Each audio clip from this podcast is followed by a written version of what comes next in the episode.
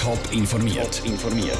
Das Radio Top Magazin mit Hintergrund, Meinungen und Einschätzungen mit der Vera Büchi. Warum Airbnb-Wohnungen in der Zürcher Politik für Diskussionen sorgen und mit welchem Vorschlag der Bundesrat ein totales Burka-Verbot will verhindern. Das sind zwei von den Themen im Top informiert. Neben dem fixen Wohnsitz noch eine zweite Wohnung. Der Wunsch könnte sich nur wenige erfüllen. Im Zürcher Hochschulquartier wird jede fünfte Wohnung als Zweitwohnung genutzt. In der ganzen Stadt ist der Zweitwohnungsanteil bei knapp 4 Prozent. Das zeigt ein Bericht vom Stadtrat. Der Bericht wird aber ganz unterschiedlich interpretiert. Raphael Wallimann. Der Zürcher Stadtrat sieht keinen Handlungsbedarf bei den Zweitwohnungen. Der Bericht sei nicht so alarmierend, dass Zweitwohnungsanteil müsste reguliert werden, schreibt er in einer Mitteilung.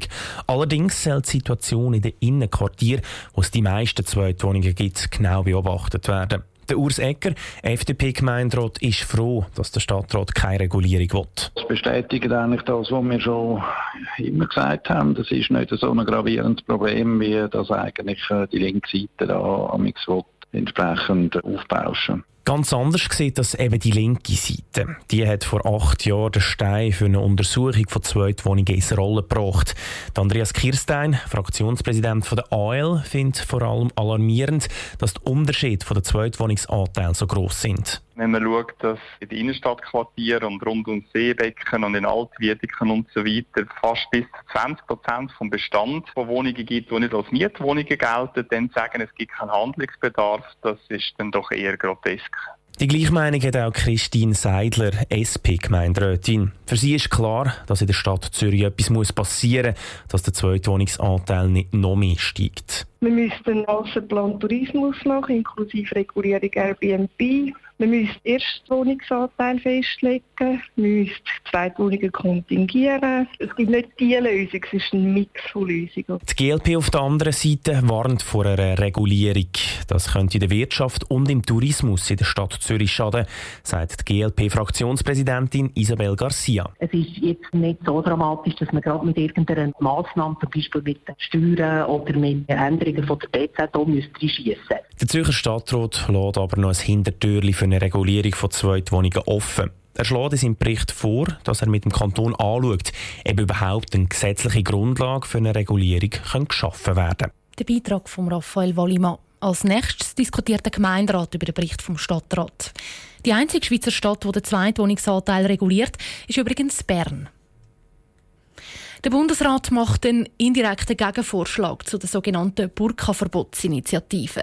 Er will Schleier nicht generell verbieten, sondern die Angelegenheit in den Händen der Kantone lassen. Ein Vorschlag, der so nicht zu allen passt. Aus dem Bundeshaus berichtet Dani Kreienbühl. Die Vollverschleierung, als Burka bekannt, findet keine Freunde im Parlament. Verbieten möchte sie aber nur eine Minderheit. Das Egerklinger Komitee stört sich so sehr an vollverschleierten Frauen, dass sie eine Volksinitiative für ein Verbot eingereicht hat.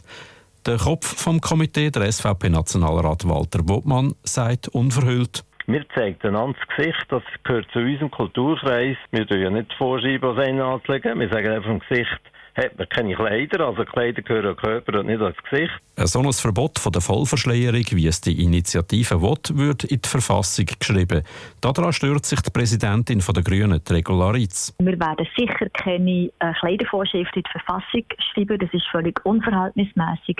Das bringt absolut gar nichts. Vollverschleierung ist auch für die Nationalrätin der Grünen ein Zeichen von männlicher Dominanz. Gegen einen Zwang, sich aus religiösen Gründen einmummeln zu müssen, wird der Bundesrat in seinem indirekten Gegenvorschlag entgegenwirken, mit einem speziellen Verbot. Die Monique Gossali-Sauvin vom Bundesamt für Justiz erklärt. Es hat eine Signalwirkung und man will auch sagen, das ist etwas, das man nicht akzeptiert. Gegen einen solchen Zwang gäbe es den Straftatbestand von der Nötigung im Strafgesetz, sagt Regularitz. Sie interpretiert den Gegenvorschlag vom Bundesrat als ein Verzweiflungsakt, wie man dann vielleicht könnte sagen, dass der Bundesrat das Gefühl hat, die Diskussion wird intensiv geführt und darum wird er einen Schritt auf die Initianten zugehen. Und die fühlen sich vom Bundesrat gerade gar nicht verstanden. Der Walter Wobmann. Wir wollen ja eine Verhüllung, Verbot im öffentlichen Raum. Egal aus religiösen Gründen oder auch bei Demonstrationen, bei den Hooligans, bei Fußballspielen und so weiter. Und dieser Teil ist überhaupt nicht drin. In dem Gesetzesvorschlag vom Bundesrat ist das Verhüllungsverbot indirekt schon drin. Er gibt den schwarzen Peter aber den Kanton weiter und sagt, die sollen sich ganz föderalistisch selber mit dem Thema befassen. Der Dani Krähenbühl hat berichtet. Im Kanton Tessin gibt es schon ein Burka-Verbot. Im Kanton St. Gallen dürfte es bald eine Abstimmung darüber geben. An der Fußball-WM zu Russland steht der Titelverteidiger Deutschland kurz vor dem Out. Kurz vor Schluss ist Südkorea nämlich 1 zu 0 in Führung gegangen im letzten Gruppenspiel. Gleichzeitig führt Schweden gegen Mexiko mit 3 zu 0. Dass es die Schweiz heute Abend ins Achtelfinale schafft, für das spricht vieles. Je nachdem, wie das Spiel zwischen Brasilien und Serbien ausgeht, lange sogar eine Niederlage gegen Costa Rica. Die Spieler wollen aber einen weiteren Sieg und alles klar machen. Aus Nizhny Novgorod berichtet David Nadig. Der Gelson Fernandes, ein alter Fuchs, der weiss, wie schwer jedes Spiel an einer WM ist, bringt es auf einen Punkt. Costa Rica ist zwar bereits weg vom Fenster an dieser Weltmeisterschaft, aber man will sich ehrenvoll verabschieden. Der Schweizer Mittelfeldspieler erwartet einen Gegner, der nochmal alles gibt und um jeden Meter kämpft. Viel Erz, viel Leidenschaft. Es wird schwer für uns. Costa Rica ist bis jetzt das klar schwächste Team in dieser Schweizer WM-Gruppe. Doch beide Niederlagen sind auch ein bisschen unglücklich gewesen. Brasilien hat erst in der Nachspielzeit zweimal getroffen und gegen Serbien hat man genau gleich viel Ballbesitz gehabt. Ein perfekter Freistoß vom Kolarov hat Costa Ricaner schließlich ins Tal der Tränen gestürzt. Dass Costa Rica ein bisschen unter ihrem Wert geschlagen worden ist, weiß auch der Gelson Fernandes. Sie sind stolz auf diese WM zu sein. Äh, sie haben Qualität. Man hat auch gesehen gegen, gegen Brasilien und Serbien, es war eng gespielt. Vor allem gegen Serbien hat man auch die offensiven Qualitäten von Costa Rica gesehen. Immer wieder sind sie gefährlich vor das Goal gekommen mit ihren technisch starken Offensivspielern. Schnelle Konter sind ihre Spezialität. Auch der Michael Lang weiss, dass Mittelamerikaner viel Potenzial haben.